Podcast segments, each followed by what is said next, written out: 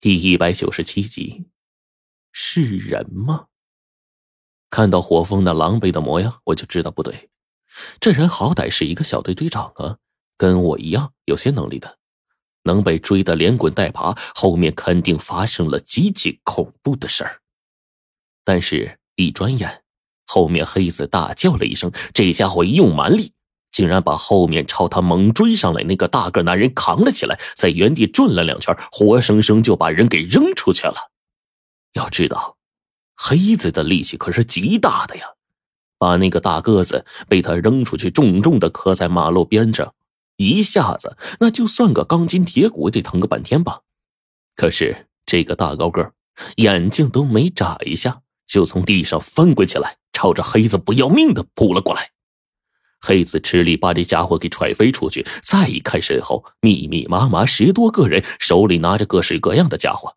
为首的是一个歪嘴长脖子、一脸痞子相的男人，在前头举着菜刀就追。看着后面发了疯似的人，我叫道：“你们怎么搞的？”我来不及跟你说了，那个举着菜刀的歪嘴长脖子就是王大发，这家伙有猫腻儿，我们刚一刀还没进去呢。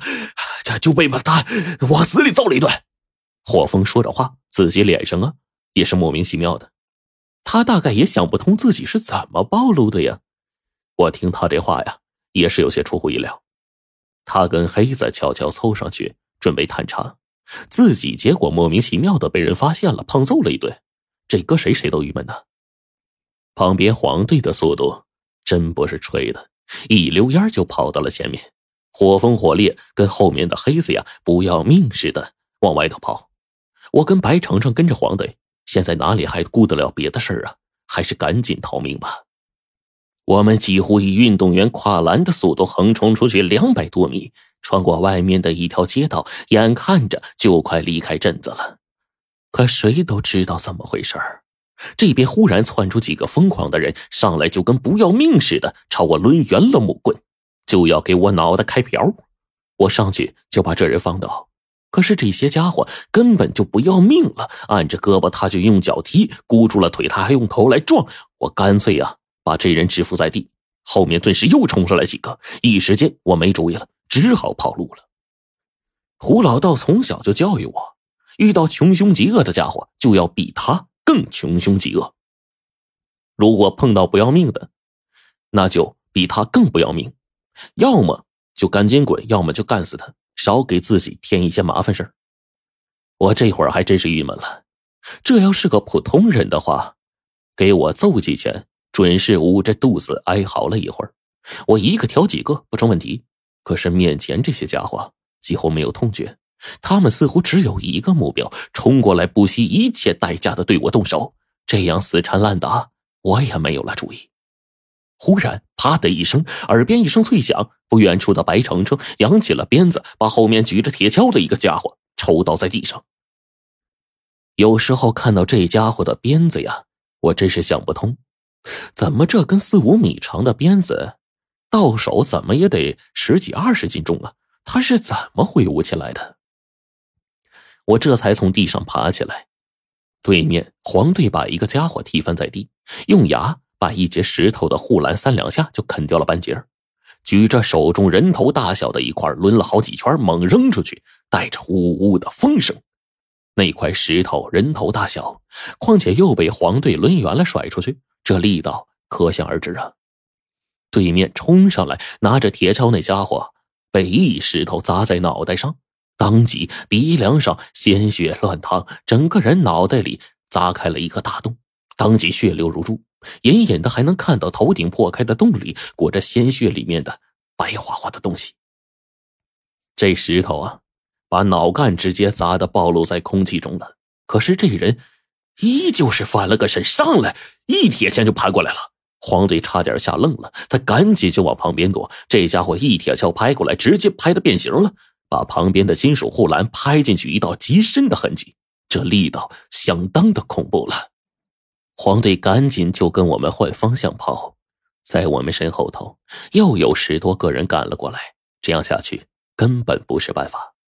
黄队边跑边骂：“这些混蛋，看起来是被吸干脑髓了，不然咋会这样啊？那一铁锹拍过来，幸好被我躲开，不然今天就他妈我脑袋开花了。我没脸没皮的呀，在他后面接了一句：“ 正好，我想看看你脑子里那白花花的豆脑。”黄队骂了我一句，这一开玩笑，气氛终于缓和下来。火风、火烈他们远远的看见我们这边情况，尝试着从另一个方向跑，结果也被堵回来了。我们六个人汇合一处，火烈皱着眉头说：“三面的路都被堵住了，现在只剩下镇子那边的方向是空着的，那边反而没有这种疯子似的人冲上来，但是那里不能进呐。”霍峰面无表情，喘着气上去啊。把一个扑过来的人又给放倒了。他们显然是有意把我们往镇子里逼，让咱们回到那里。皇帝接着说：“可别忘了，那个镇子里现在可是他们的大本营，咱们进去肯定更加恐怖。而且这些家伙三路包围，明显是有组织、有预谋的。他们的协调能力还这么好，能这么快发现我们，继而调动这么多人把咱们包围在一起，这太反常了。”黑子把背后的一个大铁锹啊给拿了出来，就嚷着：“要不咱们冲过去？”可是路上伤亡难免呐，咱们不知道这里的人是不是真的被抽空了脑髓啊？”火风严肃的说：“我此时此刻也明白火风的顾虑了。杀人是违法犯罪的，对于我们来说是更不能干这种事儿了。毕竟这些人如果都还活着。”我们再杀了他们，反而会令他们变得无辜而死，这对他们太不公平了。我说，虽然咱们得到消息这些家伙被抽空了脑髓，但毕竟没有证实啊。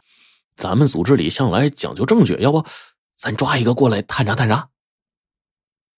这些家伙有组织、有预谋的包围咱们，有进有退，这完全就是一个个提线木偶，被幕后的人用邪术操控。不然的话，他们根本做不到这么井井有条、协调有度的把咱们困在这里。这样的情况肯定是他们被操控了。但如果被操控的是死人还好办，要是活人，哎，要是活人，咱们就不能乱动了，只能再想办法。实在不行，就准备退回镇子。皇帝说完，就把我一拍，他指着那边那个刚才被他脑袋上砸了一个洞的家伙，就他了，咱们把他抓回来。皇帝说完，朝我使了一个眼色。我知道他的意思。我的速度在小队里面，除了冰窟窿之外，就没人能够撵得上。我当即冲进人群当中，当下几个疯人就朝我包抄了过来。黄队立即上去，吸引了他们的注意力。我趁机跑到那个脑袋有洞的疯人面前，猛踹了他几脚。这家伙果然就是来追我了。我一路就往回跑，等到了黑子面前，那个脑袋有洞的家伙被黑子直接就按翻在地，抓住四肢，再也动弹不得。白程程一下转过头，再也不去看那些白花花的东西了。黑子这家伙竟然把手指伸进去，往这家伙脑子里一捅，几下拨弄，他就吆喝着：“这这人脑袋是空的，脑袋是空的，那果然是了。”这些人果然是没有脑髓的。黄队跟火凤一听这话，点了点头说：“嗯，没了脑髓，他们就是被操控的行尸走肉。他们都是脑死亡的死人，咱们不用避讳。”开干！黑子当时就来气了，抽出一把大铁锹就冲了过去。我们的耳边就响起黑子不断砸人的声音，那种声音乒乓的不绝于耳。黑子力气又极大，一棍子砸过去。直接给人身上啊一块地方都砸凹下去了，极为的恐怖。黄队的青铜匕首很锋利，他是学过格斗的，上来就猛戳要害。我举着青铜剑，速度更快。一边的白程程用鞭子帮助火风火力，很快我们把面前这十来个围追堵截的家伙全都放翻在地上。这时候，远处这三个方向几波原本处于观望状态的疯人竟然又过来了。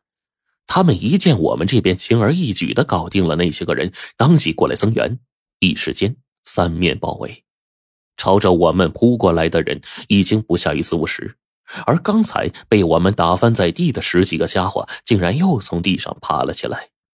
我们根本就感觉不到痛，这一爬起来，顶着被打歪的脖子、打断的胳膊，竟然又朝我们过来，这简直就是一个个人形泰坦呐！